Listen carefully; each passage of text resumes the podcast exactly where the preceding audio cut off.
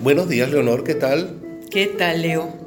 Mira, yo estaba pensando, así como hablamos de París y de Roma, y los oyentes querrán decir y preguntarnos, ¿y por qué no hablan de Madrid?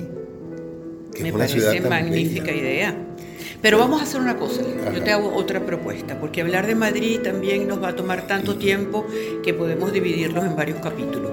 Yo te voy a proponer las curiosidades de Madrid. Claro, yo, y yo pensé lo mismo, hacer, hay, hay leyendas, hay historia, hay monumentos que vale la pena resaltar. Y bueno, empecemos contigo pues. Bueno, yo te voy a decir, porque además te voy a contar varios cuentos y quiero también volver a hacer el inciso que siempre hago de que estas cosas no están ni siquiera premeditadas ni estudiadas, sino que son conversaciones espontáneas entre dos amigos. Así Entonces yo te voy a hablar de algo que eh, existe en Madrid, mucha gente lo conoce, quizás no la parte turística, pero sino la gente que vive, que son las casas embrujadas en Madrid. Uy, miedo. Y es terrible, es terrorífico y bueno, se ha prestado para muchísimos programas de televisión, entrevistas y cosas de estas.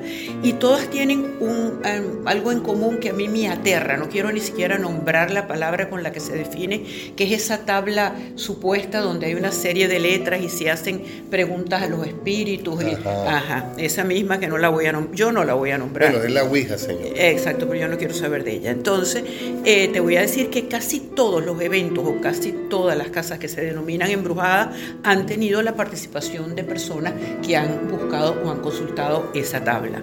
En, la calle Embajadores hay un piso que es bueno, una de las casas más terroríficas que está allí se enciende el gas, se encienden las luces, hay corrientes de aire, cambian la temperatura. Bueno, la familia que la estaba eh, habitando en ese momento deciden irse, pero dada como el rumor corrió tan rápidamente, fue la imposibilidad de vender, no pudieron salir de allí. Luego está el famoso caso de Vallecas, que es el único que está reflejado realmente en la policía. Consta en los anales de la policía como una niña que también empezó a hacer todo este tipo de indagaciones y le empiezan a dar unos ataques de epilepsia, muere y la familia lo, eh, lo achacan, no sabían a qué, y total es que, que se dan cuenta que efectivamente los policías que también allí van, perciben toda esta serie de eventos y los declaran en la policía como eventos eh, de los Polstergate, los famosos Polstergate. Entonces, bueno, todo eso. Luego está en el barrio de Coslada, la famosa Casa de los Espíritus, que ha dado, está el nombre hasta un libro de Isabel Allende, ¿no?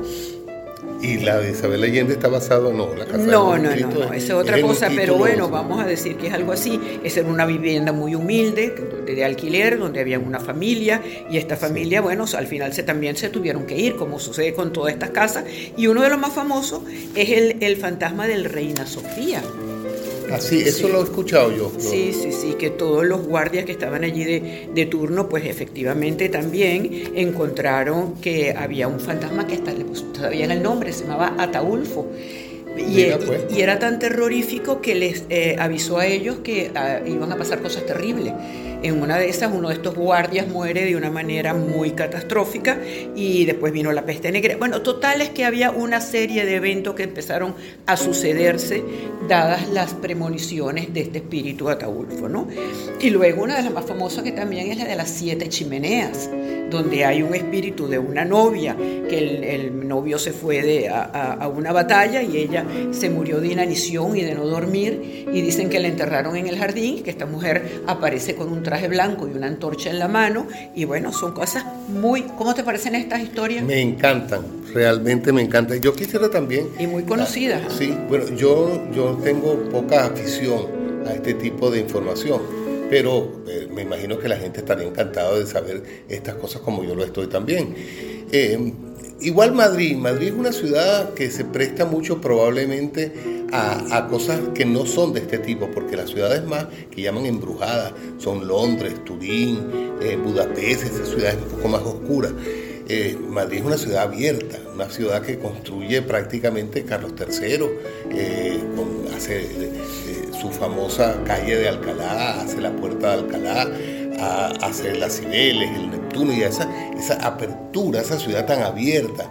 es raro que tenga todas esas historias, pero es así.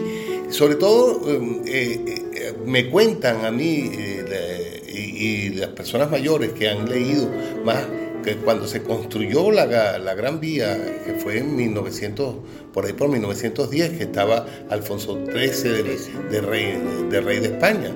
Dicen que como ella se construyó en varios tramos, había una, un tramo, el tramo que está entre Callao y la Plaza de España, que había muchas casas que tuvieron que tumbar, obviamente, porque había calles muy pequeñas y en esas casas sucedían muchas cosas como las que tú estás contando, que era el Madrid muy viejo. Exacto. Eh, y bueno, después que se construye la Gran Vía, quedaron residuos de esas historias.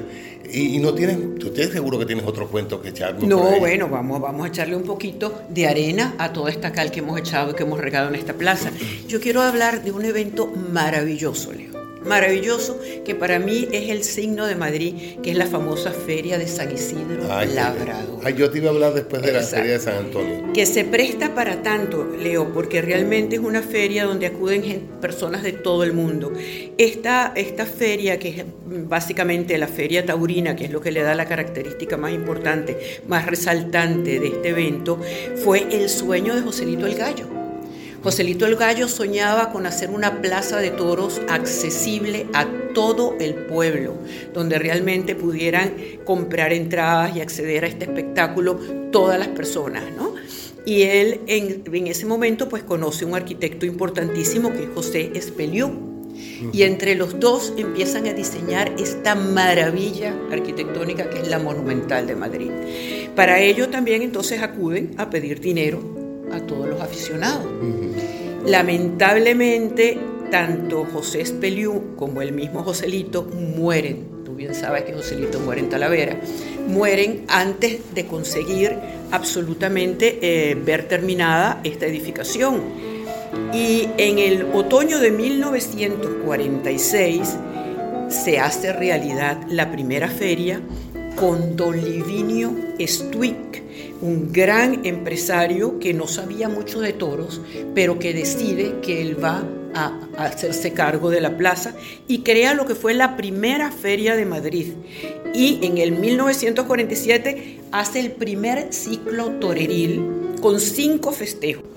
Y no se cortó ni una sola oreja, Leo. Se llenó todos los días se logró llenar la plaza todos los días y el día que hacen la famosa corrida de Miura apareció el cartel de no hay billetes. Como tú comprenderás, eso fue un evento impresionante. Y en 1950 se inaugura la venta del Batán, que es un lugar donde hay unos corrales enormes, llegan los toros de salida, que son los toros que se van a lidiar en San, Isidro, y llegan a tener un descanso y un aclimatamiento antes de la corrida.